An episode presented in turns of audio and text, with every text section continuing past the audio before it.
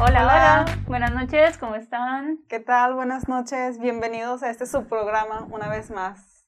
Encantadísimas de estar aquí. Y ahora, vean, tenemos nuevo set. Estamos muy contentas. Temporal. Temporal. sí. Muchísimas gracias por, por la invitación. Y pues aquí tenemos a nuestra invitada del día de hoy, que ya la conocían de nuestro episodio pasado. Y pues es un gustazo nuevamente tenerte aquí con nosotras. Muchas gracias, muy buenas noches, tanto Nelly como Lau. Feliz de estar hoy compartiendo este tema de las emociones, los sentimientos. Excelente.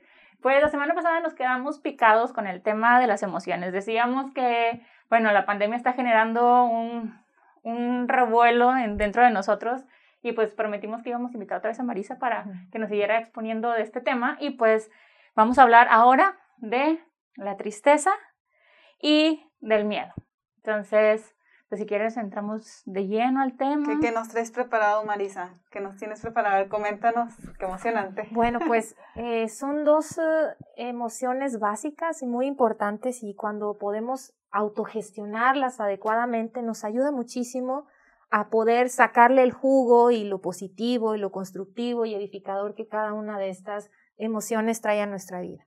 Y cuando podemos hacer esta conciencia de cada una de ellas, podemos entonces utilizarla a favor. ¿Con quién, con cuál de las dos quieren que iniciemos? ¿Con el miedo o con la tristeza? ¿Cuál les gustaría? Yo creo, pues yo, yo, creo mi opinión sería con el miedo. ¿Tú qué dices, Lau?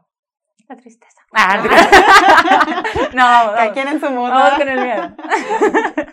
Muy bien. Bueno, pues el miedo principalmente nos ayuda a prepararnos. ¿Y cuántas veces, no sé si a ustedes les ha pasado que simplemente, a lo mejor para una entrevista de trabajo o para alguna situación que, no la tengo del todo controlada, tengo este, este sentimiento de miedo, hay esta sensación de miedo y genero diferentes eh, sensaciones corporales, a veces sudoración, que me puede estar manifestando y me puede estar indicando el cuerpo, hay miedo. Entonces, cuando logro reconocerlo y puedo propiamente definir, es ahí donde me está invitando el miedo a prepararme, a prepararme la mejor manera para esa entrevista, a prepararme la mejor forma para eso nuevo que voy a hacer o para eso eh, que necesito eh, realizar y que nunca antes lo he hecho. O propiamente cuando entro a, a un, por ejemplo, un trabajo y que es algo nuevo para mí, pues tengo esta sensación y si me equivoco, el miedo a la equivocación. Entonces, ¿qué hago? Pues busco preguntar, busco asegurarme en, en cómo llevar las cosas de la mejor manera. Entonces es aquí donde el miedo nos está invitando a prepararnos.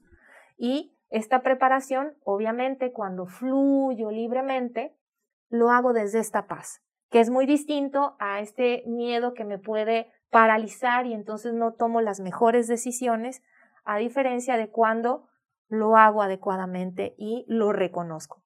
Creo que la pauta está en reconocer primero que estoy sintiendo miedo y a qué me está invitando propiamente. ¿sí? Y sobre todo, como dices, me queda como más claro eh, que a veces decimos que el miedo, o sea, te paraliza o te puede ocasionar algo que es negativo, pero realmente pues simplemente es una emoción y que en este caso lo estamos viendo de forma pues positiva, que el miedo te invita a que, como decías ahorita en una entrevista, a que te prepares mejor, que a lo mejor ya vayas un poquito este, predispuesto a que me pueden preguntar, bueno, me preparo, o sea, realmente que el miedo te invita a algo bueno, no solamente a ver como que el lado negativo.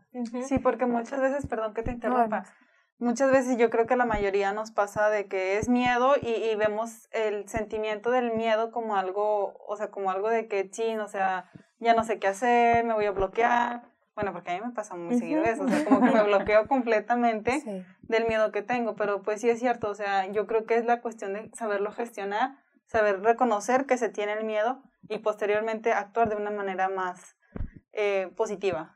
Acabas de decir un punto clave, Nelly, que muchas veces sucede esto cuando siento miedo. Viene este bloqueo y es como eh, si me convirtiera de alguna forma rehén o preso de esa, de esa emocionalidad. Entonces es aquí donde justamente podemos tomar esta pausa, hacer este respiro y darme cuenta qué tan cierto es esto que me estoy contando o esto que me estoy diciendo sobre esa situación. Porque muchas veces, y es aquí donde entra el punto eh, de qué cuento me estoy contando. Y cuando logro transformar eso y darme cuenta de qué tanta certeza tengo de que me van a salir las cosas tan catastróficamente como las estoy planteando. Exacto. Y generalmente son, es más catastrófico de lo que estoy pensando, de lo que realmente va a suceder. Entonces, cuando veo qué tanta certeza tengo de que esto va a suceder y realmente veo, ay, no es tan alta, entonces puedo resignificar y entonces hacerme preguntas, cuestionarme algo que me invite a cambiar este diálogo interno, a cambiar esto que estoy pensando, esta imagen mental, este cine interior, ¿verdad? Que estoy creando y entonces volverme eh, a mí y reconocer que puedo autogestionar esta emocionalidad. Y es aquí cuando viene el cambio, ¿sí? La importancia de la respiración es fundamental. Este respiro, esta pausa, y a veces es aquí donde puedo utilizar algunos de mis recursos, ¿verdad? De, de simplemente relajarme, tranquilizarme, hablar con alguien y entonces otra vez viene como esta revitalización para poder enfrentar de mejor manera las cosas. Ok. Fíjate, ahorita que comentas eso, me estaba acordando que platicé con una amiguita y estaba diciendo que, bueno, ahorita pues todo lo que platicábamos la semana pasada y en estos días, de la incertidumbre, etcétera, y pues te empieza a generar como que esta, este miedo, ¿no? Y las preguntas, por más absurdas que suenen, llegan preguntas a tu cabeza o estos pensamientos negativos de que está pasando esto, te puede pasar lo otro, etcétera. Entonces, pues lo que a mí se me ocurrió decirle era, pues así como esa pregunta, sientes que es absurda o que es tonta, entre comillas, porque pues me preguntas tontas, este, respuesta es igual, igual, o sea, si sientes que, ah, es que mi cuerpo está sintiendo esto, me va a pasar esto, no, o sea, se me acalambró por esto, o sea, realmente como que ir dialogando con esa, con esa emoción, aceptarla como decíamos en otro momento, pero sí ir como que dando una tranquilidad para que puedas pensar más claramente y lo de la respiración definitivamente. Sí. Y, parece algo muy sencillo, sí, perdón. Pero e, es algo que sí o sí se tiene que hacer, o sea, creo que la respiración es súper, súper importante en un momento, sí. Era lo que iba a complementar, perdón. Y no, y algo súper importante también es poder revisar qué acciones tomo generalmente, y ahorita es la invitación, qué acciones tomo o dejo de hacer cuando estoy sintiendo miedo porque puede ser esto donde me paralizo o empiezo a tomar decisiones a lo mejor un poco descabelladas, podría decir. Entonces es aquí donde estoy ya siendo presa de esa emocionalidad y no estoy actuando de manera constructiva o edificadora que puede ayudar realmente a, puedo sacarle jugo a esa emocionalidad. De eso se trata, que podamos encontrar el regalo, yo sí lo veo, este, este regalo que encuentro al ver que mi brújula interior, que mi cuerpo me está manifestando en sensaciones, algo y entonces tomar conciencia de qué pensamientos he estado teniendo y cómo estoy accionando ante eso. Ok, muy bien. Perfecto. Bueno, entonces pasemos al siguiente. La tristeza. bueno, aquí quiero mencionar antes de pasar al, al, tema de la tristeza en cuanto al miedo, cuando no lo manifestamos adecuadamente o no lo canalizamos adecuadamente, esto empieza, puede generar ansiedad. Entonces aquí es importante que sé que es un tema que se va a abordar en la próxima eh, eh, sesión, que podamos eh, ver que, que, a veces cuando esto no es canalizado adecuadamente puede traer ansiedad, entre otros, ahora sí que secuelas que va dejando cuando no lo canalizamos adecuadamente o no lo gestionamos adecuadamente. ¿sí? Y, y perdón, ¿alguna, ¿algún tip o consejo que nos des para saber canalizarlo? Bueno, justamente es si tomo acciones o no tomo acción. Por ejemplo, si me paralizo, a ver, esto que me está paralizando, me está deteniendo, me está limitando a algo, esto, ¿qué estoy perdiendo? ¿Qué estoy dejando de hacer? Porque a veces, por ejemplo, tengo miedo a esa entrevista o tengo miedo a esa participación y pudiera ganar más. Entonces aquí es donde viene a lo mejor el miedo a equivocarme, a cometer un error. Y al hacerme estos cuestionamientos, al tomar esta pausa, autorreflexionar, cuestionarme. Estas preguntas yo les digo empoderamiento, que son estas preguntas que inician con qué y cómo. ¿Qué estoy haciendo? ¿Qué puedo hacer que me ayudaría a, a manejarlo de diferente forma? Entonces en ese momento el cerebro empieza a pensar en posibilidades. Estas preguntas de qué y cómo nos ayudan a ver perspectiva, a ampliar la mirada y entonces ver soluciones y posibilidades de accionar y de cambiar. Excelente, muy bien entendido de mi parte. Apuntando acá los tips. Ahora sí la tristeza que me decías. Ajá, sí.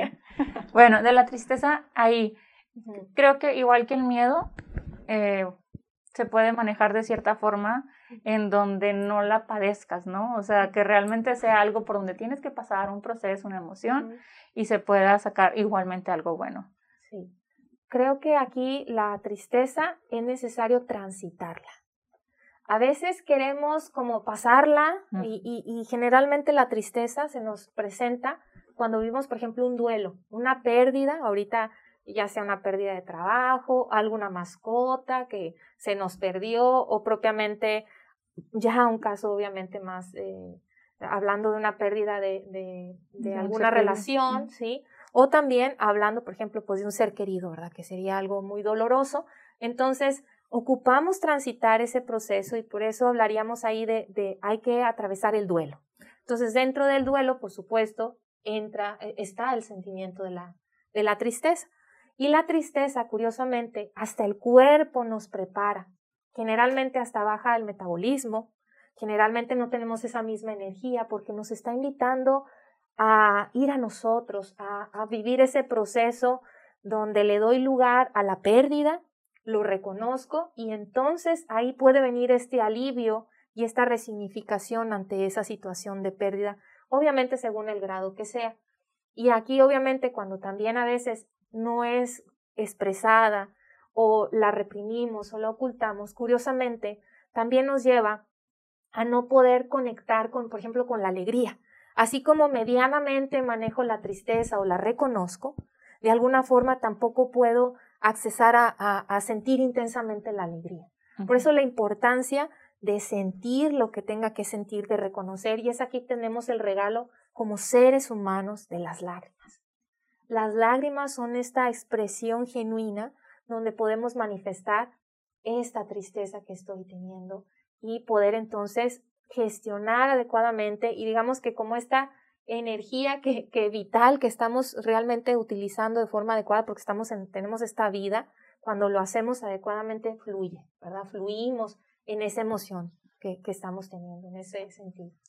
Dicen que el tiempo cura todo. Uh-huh. Eso es una frase que yo creo que es así como muy repetitiva, ¿no? Sí. Entonces, ¿es cierto? ¿No es cierto? Yo pienso que obviamente todo tiene que tratar. Sí.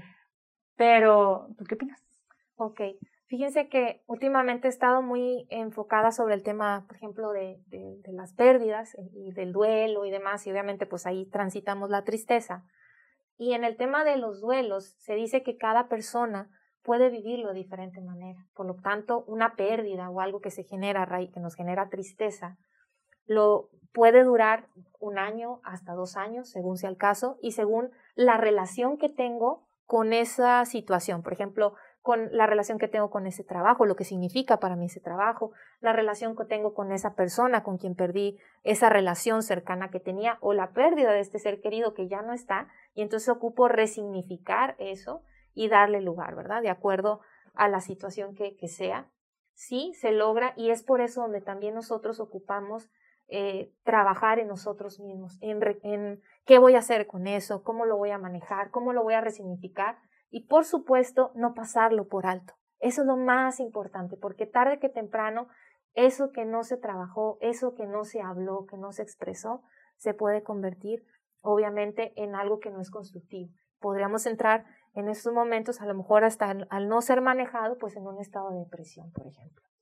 Es justamente la, lo que te iba a preguntar, ¿qué pasa si no se canaliza, si no se gestiona esta, esta emoción? Tarde que temprano va a salir a flote. O sea, tarde que temprano el cuerpo lo va a manifestar, va a cobrar factura, por así decirlo, y entonces eh, puede ser a lo mejor en alguna manifestación física también de salud, en algún tema de salud, o propiamente pues que venga esta situación donde se desprende a lo mejor en un estado de depresión. ¿verdad? Ok, ok. Que era lo, lo, mismo que hablábamos la semana pasada, ¿no? De, de que uh -huh. tu cuerpo te habla y te dice lo sí. que está pasando. Es, sí. no es, aunque tú trates de ocultarlo, o sea, tu, tu cuerpo lo expresa de alguna u otra forma. Sí. Y a mí les comparto que hace algunos años, buscando como algunos libros eh, enfocados sobre todo para niños, y encontré uno muy bonito que hablaba de, de esta parte de, de, que el cuerpo era el tesoro, uh -huh. que nos ayudaba a indicar qué sentimiento era.